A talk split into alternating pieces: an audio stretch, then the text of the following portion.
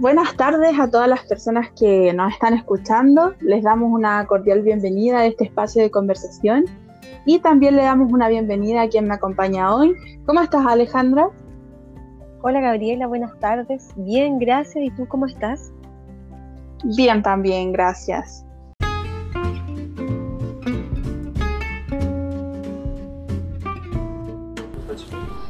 Ahora continuando, eh, Alejandra, ¿tú podrías decirnos qué tema tendremos en este espacio de conversación hoy?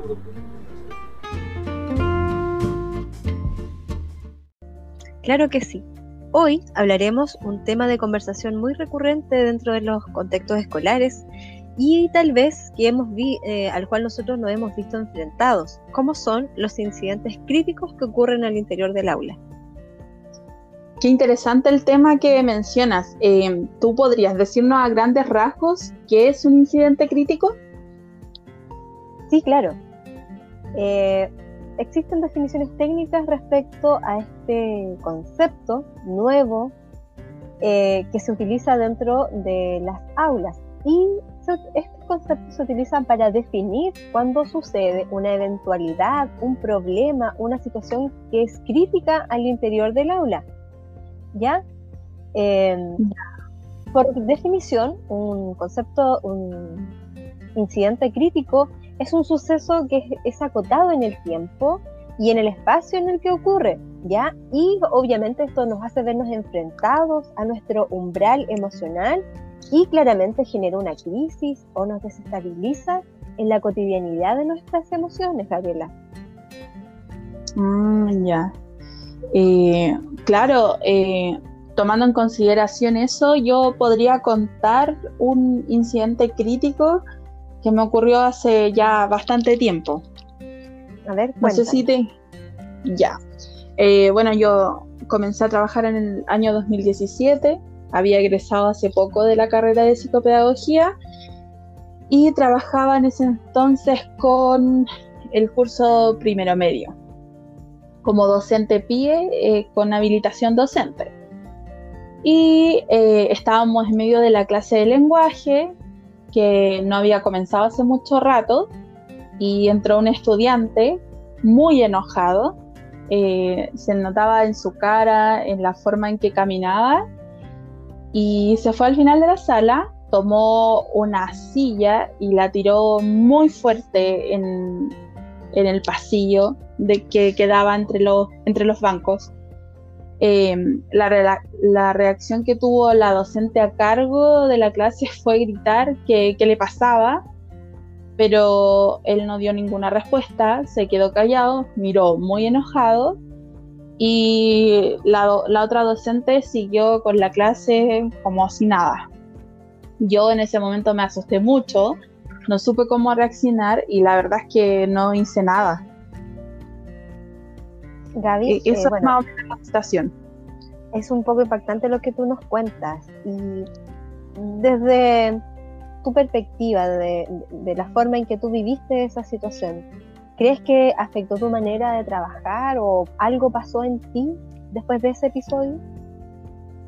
Claro, porque era mi primera experiencia laboral en el colegio y en ese momento me llegué hasta a cuestionar eh, si es que de verdad quería seguir trabajando en ese lugar, eh, porque yo no estaba acostumbrada a esas situaciones. Eh, entonces me hizo dudar de quedarme ahí. Entonces, claramente generó hay un desequilibrio en mí. Me imagino que posterior a eso tú tuviste un periodo de reflexión, te replanteaste como profesional, pero finalmente pudiste tomar una determinación, concluir algo de esto que te había pasado. Claro, o sea, en el, yo creo que en el momento no, no hice mucha reflexión, finalmente necesitaba trabajar, por lo tanto seguí trabajando ahí. Y con el tiempo fui adquiriendo más herramientas, igual como nos, nos menciona eh, Monereo en, en, el libro, eh, yo empecé a tener muchas más herramientas adecuadas para manejar las situaciones.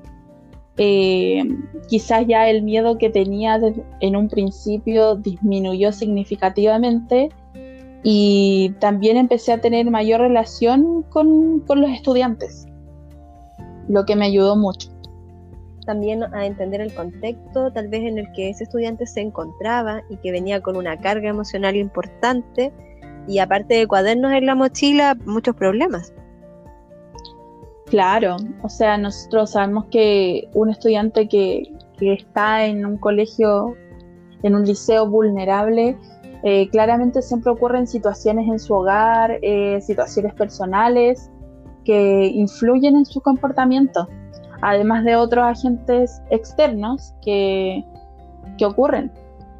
Eh, entonces uno empieza, cuando empieza a ser consciente de esas cosas, eh, ya quizás te asustas, pero no con la misma intensidad de antes, y tratas de, conversar con esos estudiantes, de preguntar qué, pasó, eh, si es que está bien, como que empiezas a, a preocuparte desde otra vereda. No desde la preocupación de que te pueda pasar algo, sino desde la preocupación por ese estudiante, de que qué está pasando detrás. Claramente, si sus emociones en ese momento, que fue algo, un exabrupto que él cometió, tienen que haber estado muy afectadas y claramente, como nosotros sabemos, las emociones tienen mucha incidencia dentro del proceso de aprendizaje de los estudiantes. Y si un niño viene con ese nivel de intolerancia, de frustración, de un problema que, o una situación que tal vez le ocurrió en el hogar o de camino al, liceo, claramente su nivel o su capacidad de aprendizaje se va a ver afectada, como fue este chico. Más o menos, ¿qué edad tenía este joven?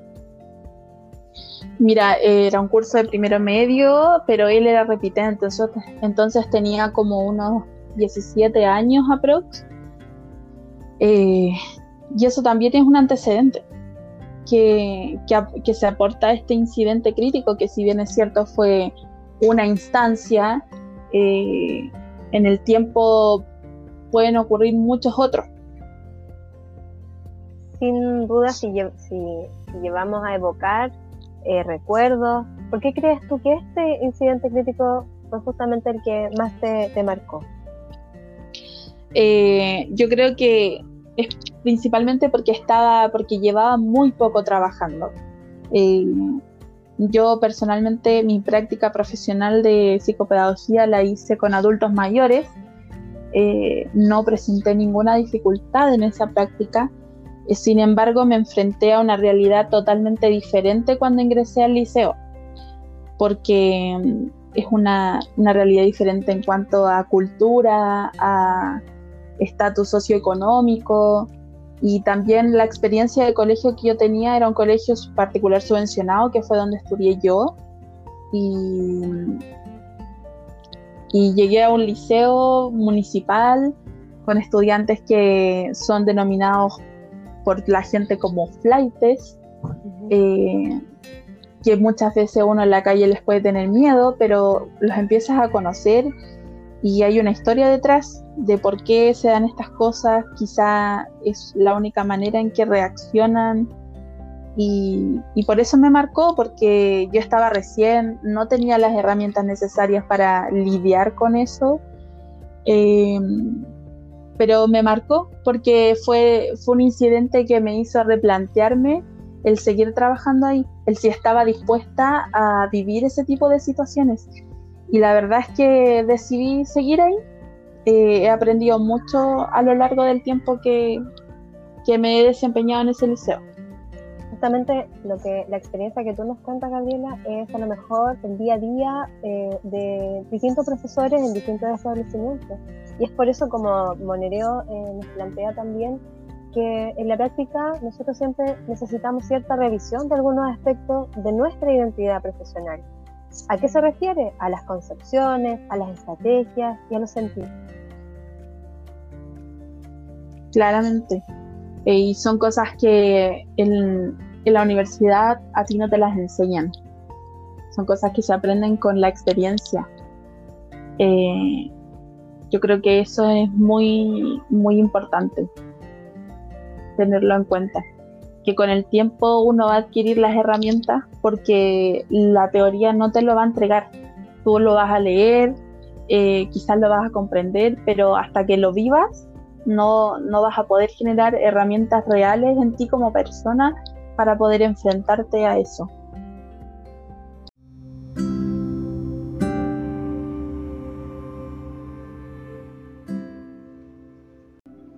Bien, como tú nos comentabas, Gaby, es muy importante ver los recursos con los que contamos como docentes para poder afrontar estas situaciones eh, de contingencia, tal como nos plantea Monereo, en donde una situación inesperada puede generar una falta de contención, de control emocional. Por eso que tenemos que replantearnos los recursos que tenemos para poder sobrellevar situaciones o eventualidades como la que te tocó vivir a ti. Eh, y en esta tarde hemos querido compartir con ustedes un tema que cada vez es más relevante y que se está haciendo cada vez más visible.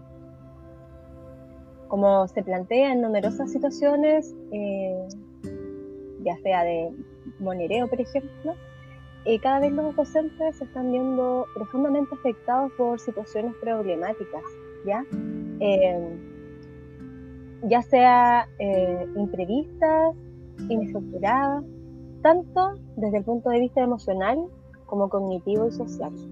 Eh, los incidentes críticos son una invitación a, nutrirnos emocionalmente para poder también ayudar a los demás, Gabriela. Eh, exacto. Eh, así como tú lo mencionas, esta invitación es también a ser reflexivos, a tener altura de mira cuando se dan estas situaciones, porque quizá pueden generarnos frustración, pero asimismo eh, nos entregan una enseñanza, nos ayudan a, crecer como profesionales y a enfrentar de la mejor manera nuestro quehacer, que, muy, que muchas veces es complejo. Y cada día. ¿Sí, Alejandra? Sí, cada día un desafío no tanto en el manejo que podamos tener de los contenidos, sino que también las habilidades nuestras que podamos trabajar, nuestras habilidades blandas y las cuales se proyectan también en nuestros estudiantes. Sí, eso es muy importante. Y bueno, vamos, ya estamos finalizando este espacio de conversación. Eh, por mi parte me despido. Espero que esta, este pequeño, pequeño espacio sea de ayuda y un aporte para quienes nos escuchan. Y no sé qué tienes que decir tú, Alejandra. Sí, tú ya como bien lo dices, eh, esto está presente en nuestro quehacer pedagógico y es una invitación para poder eh, potenciar nuestras estrategias y poder también ayudar a quienes nosotros eh, nos enfrentamos día a día en nuestro trabajo. Así que también me despido y espero que los incidentes críticos desde hoy sean vistos como una oportunidad de crecimiento.